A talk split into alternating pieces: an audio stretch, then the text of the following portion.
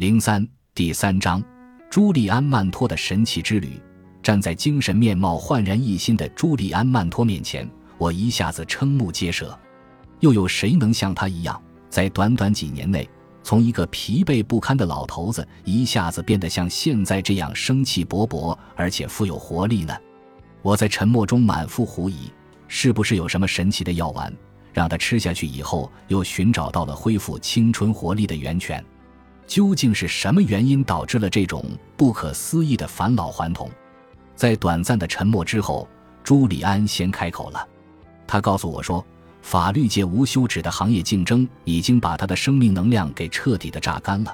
这不仅是体力和情感方面的耗散，甚至包括精神的萎顿。眼花缭乱的工作节奏和来自各方面层出不穷的委托要求把他耗尽了，拖垮了。他承认自己的健康在那个时候已经土崩瓦解。”整个头脑中都暗淡无光，就像冰山的一角。心脏病不过是众多深层问题中的一种潜在的表现。作为一个著名的辩护律师，他不断的遭受到方方面面越来越大的压力，而那些让人筋疲力尽的工作日程表，已经摧毁了他生命中最重要的资质。这或许也是最具人性化的东西——他的精神。在医院里，他的主治医师向他宣布了最后通牒。要么放弃法律事业，要么放弃自己的生命。他说：“就在这个时候，自己看到了一个新的机会，像金灿灿的光芒一样，重新点燃了行将熄灭的生命之火。他在青春年少的时候曾经看到过这种火焰，而当法律工作渐渐消磨了他的人生乐趣，成为不堪重负的压力时，这火苗也就渐渐的熄灭了。”当朱利安讲到他是如何卖掉了所有的财产，动身前往印度的时候，他明显变得兴奋起来。在那片神奇的土地上，孕育了古老的文化和神秘的传统，这一切都让他非常着迷。他从一个小镇漫游到另一个小镇，有时候靠步行，有时候乘火车，不断的了解新的风俗人情，见识了数不胜数的名胜古迹，并且越来越喜爱上这里的印度人。因为他们对于生命意义的理解方式让他感到精神振奋。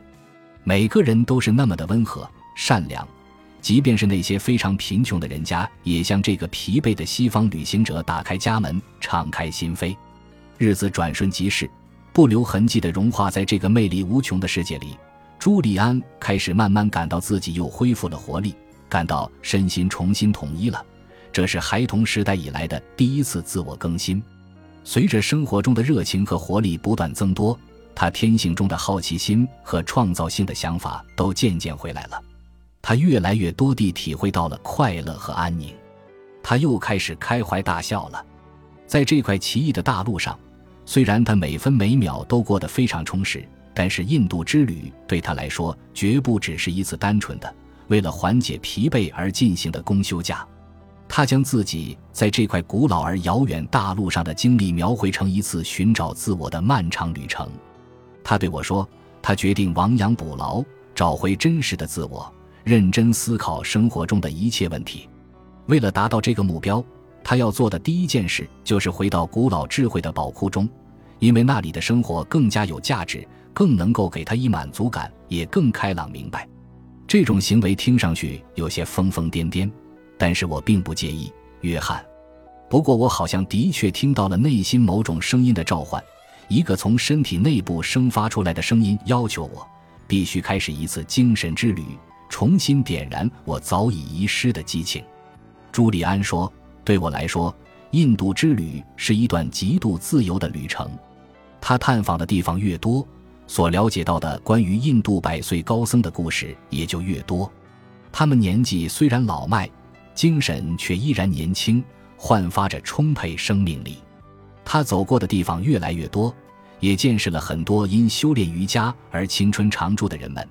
这些瑜伽修炼者掌握了控制意志和唤醒精神的神奇技巧，而他和这样的人接触的越多，就越渴望了解隐藏在这些人类奇迹背后的原动力究竟是什么，并希望能够借鉴他们的人生哲学。从而应用到自己的生活中去。在他旅行的早期阶段，朱利安寻访到了很多著名的、受人敬仰的导师。他告诉我，他们中的每一个人都张开双臂，敞开胸怀欢迎他，和他分享所有知识的精华。那都是他们花了毕生的时间，对自身存在的种种难题进行艰难的沉思冥想而最终得来的。朱利安还试着用笔描绘古代印度神庙的庄严美丽，这些庙宇点缀着神秘的印度风光，四周森立的高大建筑犹如忠心耿耿的卫兵一样，默默守护着悠远古老的智慧和文明。在我的生命中，那是一段非常神奇的日子，约翰。以前。我在这里是一个身心俱疲、老而无趣的律师。后来我卖掉了所有的东西，什么赛马呀，什么劳力士金表啊，统统都卖掉了。然后把剩下的东西收拾好，装进了一个大大的登山包。在我到东方探索那些永恒传统的神秘之旅中，这个包一直陪伴着我左右。当你真的下定决心离开这里的那一时刻，是不是感到这个决定做出的很艰难？我抑制不住自己的好奇心。突然提高声音，打断了他。事实上，在我经历过的所有事情当中，做出这个决定算是最轻松的一件任务。放弃事业，放弃所有尘世间的荣华富贵，这个决定其实来得很自然。阿尔贝加缪曾经说过：“面对未来的真正的慷慨，在于现在就付出所有。”看，我真的就这么做了。我知道我必须改变人生。所以就决定听从内心声音的召唤，采取率性而为的行事方式。当我把过去生活的包袱一股脑的丢在脑后的时候，突然发现生活一下子变得如此单纯，同时充满了意义。就在我停下脚步，不再追逐生活中的奢华逸乐的那一刻，我就又能够从点滴小事情中享受到切切实实的快乐，比如在月光下跳舞，仰望星空。或者干脆就在阳光灿烂的早晨，让自己一个人沐浴在柔和的夕光中。印度这个地方太能激发出人们的精神气了。说真的，在那里我很少会回想起已经告别的那个以前的世界。刚开始与异域文化中的知者、学者进行会面的时候，尽管也会让他感到着迷，他却还不能立即得到自己所热切渴望得到的那种知识。他想要的那种智慧是一种能够运用到实际生活中的技巧，这种技巧应该可以迅速提升他的生活品质，而且这种立竿见影的功效也是吸引他开始漫长印度之旅的根本原因。而直到在印度待了大约七个月以后，朱利安才真正经历了第一次突破，那还是他待在克什米尔地区的时候，那个邦属地古老而又神秘。静静地沉睡在喜马拉雅山脉的脚下，在那里，朱利安幸运地邂逅了一位名叫克里希南的瑜伽师。这个身体纤弱的男人有着刀锋一般敏锐的头脑。他在早期的尘世生活中也曾做过律师，他也常常因为这段历史而大开自己的玩笑。克里希南厌倦了新德里现代城市中的快节奏生活，毅然放弃了所有的物质财产。换用一种非常单纯的方法来对待世界，这样，克里希南成为了一个小镇神庙里的看门人。他说，他由此开始理解自我，对自己的人生也有了更为宽广的计划。我讨厌把生活过得像一场漫长的空袭演习，神经过分紧张，时刻不得安息。后来，我意识到我的使命其实是为他人服务，把这个世界变得更加美好。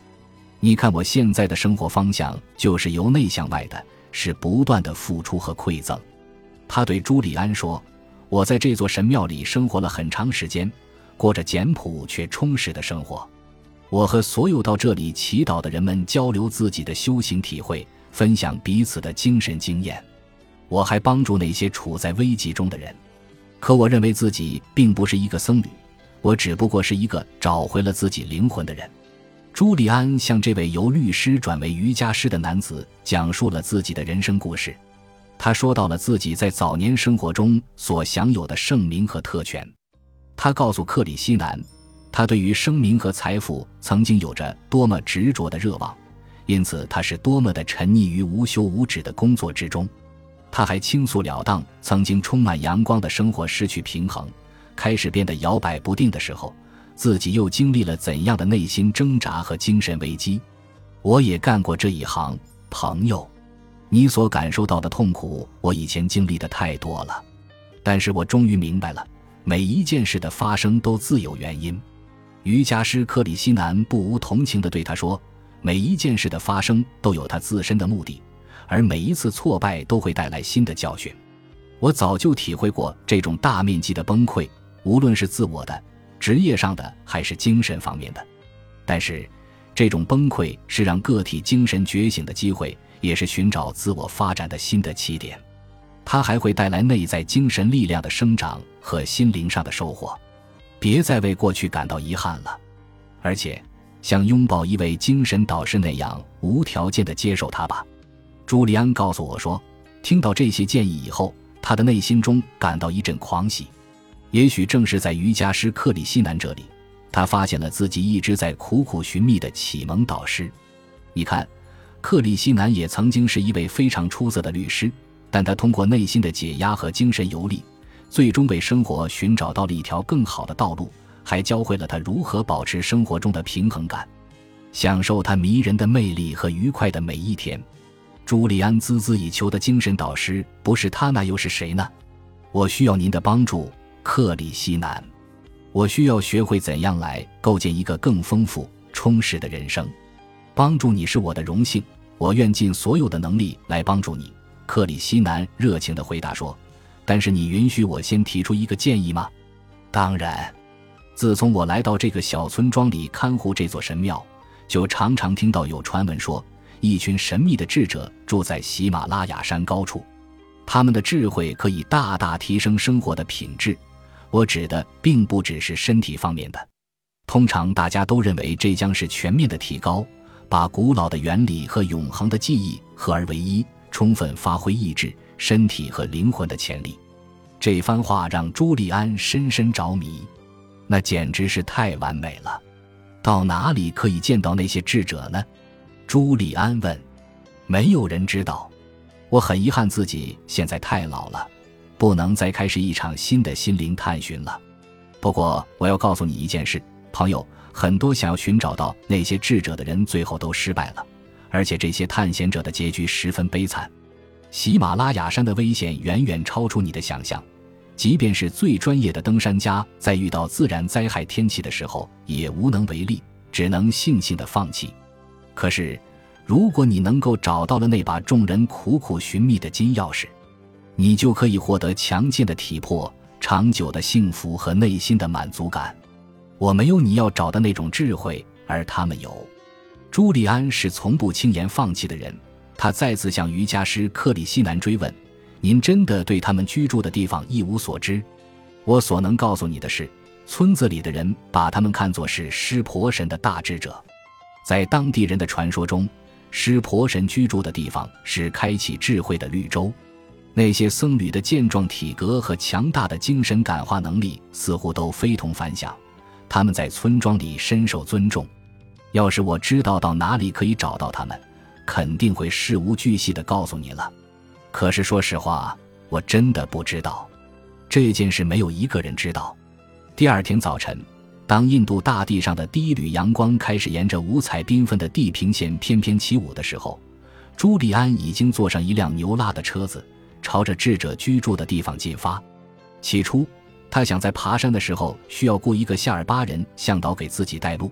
但是说起来也很莫名其妙，他的直觉似乎告诉他，这是一场必须由他自己本人独自完成的旅行，因而他把这些奇奇怪怪想法的前因后果全都扔到一边，不再去多想。这也许是人生中的第一次吧。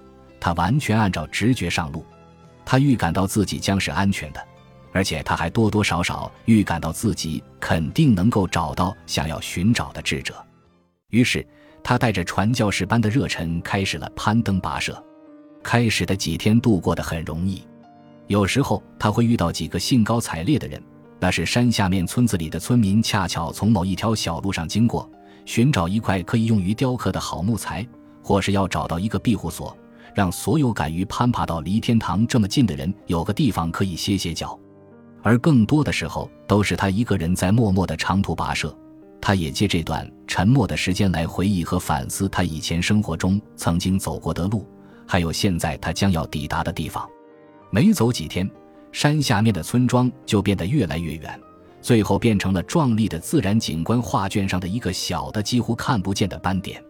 白雪覆盖下的喜马拉雅山脉山顶是那么雄伟壮观，如此美景让他的心跳加快，有好长一段时间他都激动得屏息静气，甚至有些喘不过气来。他觉得天地间似乎还有一个特别的人陪伴着自己一起行走，这一切让他感到很亲近。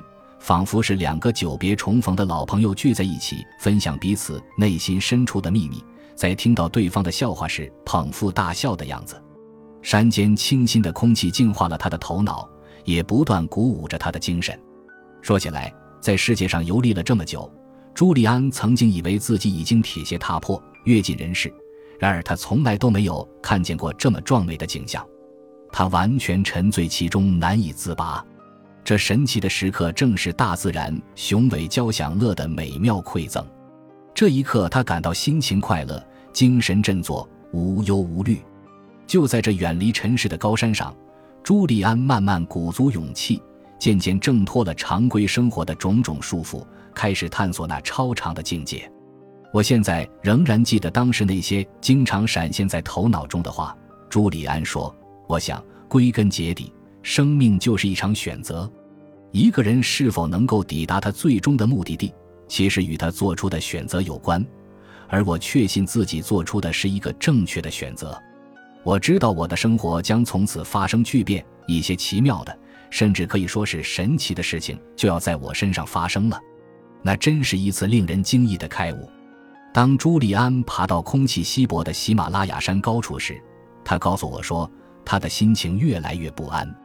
不过，这是那种让人感到幸福的紧张不安，就像晚上要去参加一场盛大的舞会，或者一桩案件即将开审，而我在法庭的楼梯上被媒体围追堵截。即便没有向导或地图的帮助，眼前的道路依然清楚可辨。一条细长的沙土小路把我引领到了山中更幽深的地方。我的身体里似乎藏有一个指南针，轻轻地把我推向目的地。我觉得。就算是我自己想停下来，脚步也是不会停止的。朱利安很兴奋，他的话滔滔不绝，就仿佛是山中的溪流在大雨过后无限欢畅的汩汩的涌流。沿着这条小路，他又步行了两天多的时间。他暗自祈祷这条路会把他带到喜马拉雅山中的智者面前，同时他也不断的回想起自己早年的生活。尽管他已经从原先那个让他精神紧张和内心压抑的职业世界中摆脱出来了，但他还是不能确定这样的逃离是否正确，因为从哈佛大学毕业以后，他就已经适应了充满智力挑战的职场生活，那正是律师职业不断带给他的紧张刺激的节奏。如果今后的日子里这些挑战真的不复存在，那他是否能够适应新的生活方式呢？他的思绪飘回到了过去，想起了在闪闪发亮的摩天大厦里的高级办公室，还有贴着名贵项目隔音板的墙壁。他想起了被自己廉价售出的舒适的夏季别墅。他想起了老朋友们，想起自己曾经和他们一起频频出现在那些灯红酒绿的场所中和最奢华高雅的觥筹交错的餐厅里。他还想起了自己那辆最心爱的法拉利跑车。他甚至还能够回味到在踩下发动机油门的一刹那，自己心中那种按捺不住的跃跃欲试的奇妙感觉。而在那个时候，自己的坐骑又是怎样咆哮着一跃而起，箭一般的冲出去和他一起去打拼生活。朱利安在这个神秘的地方跌跌撞撞，越走越远，对往事的回忆像流云一样飘散开来，不知所踪。突然。他的思绪被一刹那间发生的神奇迹象给打断了。那时他正沉醉在大自然神奇物象的启示里，但忽然发生了令人震惊的事，在他眼角的余光里出现了另外一个人影。那人穿着非常奇怪的红色长袍，一直拖到地上，头上裹着深蓝色的头巾，走在前面的小路上，离自己只有几步远。在人迹罕至的地方，突然间看到这样一个人。真让朱利安大为吃惊，因为他自己是花了七天的功夫才走到这里的。从地理位置上看，这里离任何一处山民的居住区都已经很远了。而且，朱利安还不能肯定，单凭自己的摸索，能不能最终找到喜马拉雅山智者居住的地方。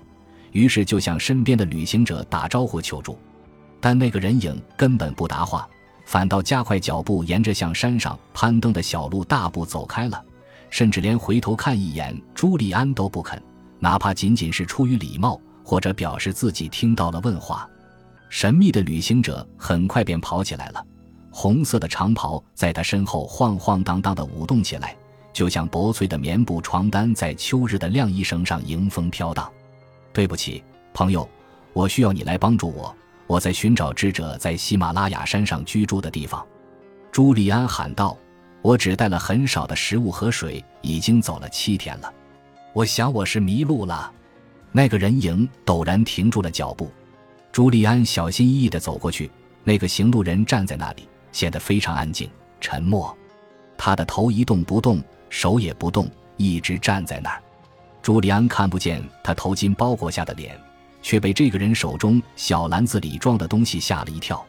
篮子里面是一束朱利安从未见到过的最皎洁、最美丽的鲜花。那个陌生人握着篮子，等着朱利安走近，仿佛在显示他对这些美丽花朵的真爱，以及对这个高个子西方人的不信任，多少有些像在沙漠中见到清泉的情况。朱利安非常好奇地注视着这位航路人。一缕阳光突然照亮了头巾下的脸，从头巾松开的缝隙里可以看出那是一个男人。但是朱利安从来没有见过这样的男人，尽管看上去他和朱利安年纪相当，但是长相却令人过目不忘。朱利安完全被他吸引住了，定定地站在那里凝视，仿佛那个人就是永恒。他的眼神闪烁变幻，却富有穿透力。朱利安觉得自己好像一下子被他看穿了，他脸上的皮肤是橄榄色的，柔软而光滑，他的身体看上去又结实又有劲儿。尽管从这个男人的手上可以看出他已经很不年轻了，但他周身上下却还是散发出饱满的青春和活力。朱利安被眼前的一切惊呆了，就像一个孩子第一次去看魔术表演时见到了魔术师一样。他一定是喜马拉雅山上的大智者之一，朱利安心里想着，简直抑制不住因为这个发现而带来的兴奋之情。我是朱利安·曼托，我来这儿是想要向喜马拉雅山上的智者学习。你知道我到哪儿可以找到他们吗？他问。这个男人若有所思地打量着这个从西方来的衣衫褴褛的造访者。他的平静和安详使他看上去完全像一个天使，可以给人以神秘的启示。那个人说话声音很轻，简直像是在耳语。是什么原因促使你寻找那些智者朋友？朱利安感到自己真的找到了一个传说中的高僧，虽然这个人在他面前隐藏得很深。于是他对这个行路人敞开心扉，倾诉了自己是如何长途跋涉来到这里的。他说起以前的生活。说起自己经历过的苦苦挣扎的精神危机，他讲了自己怎样为了一些稍纵即逝的回报，就把健康和活力全都奉献给了法律事业。他讲了自己怎样为了银行里丰厚的户头，就出卖了富有的灵魂。讲了他的生活方式：活着努力干，早点死了算。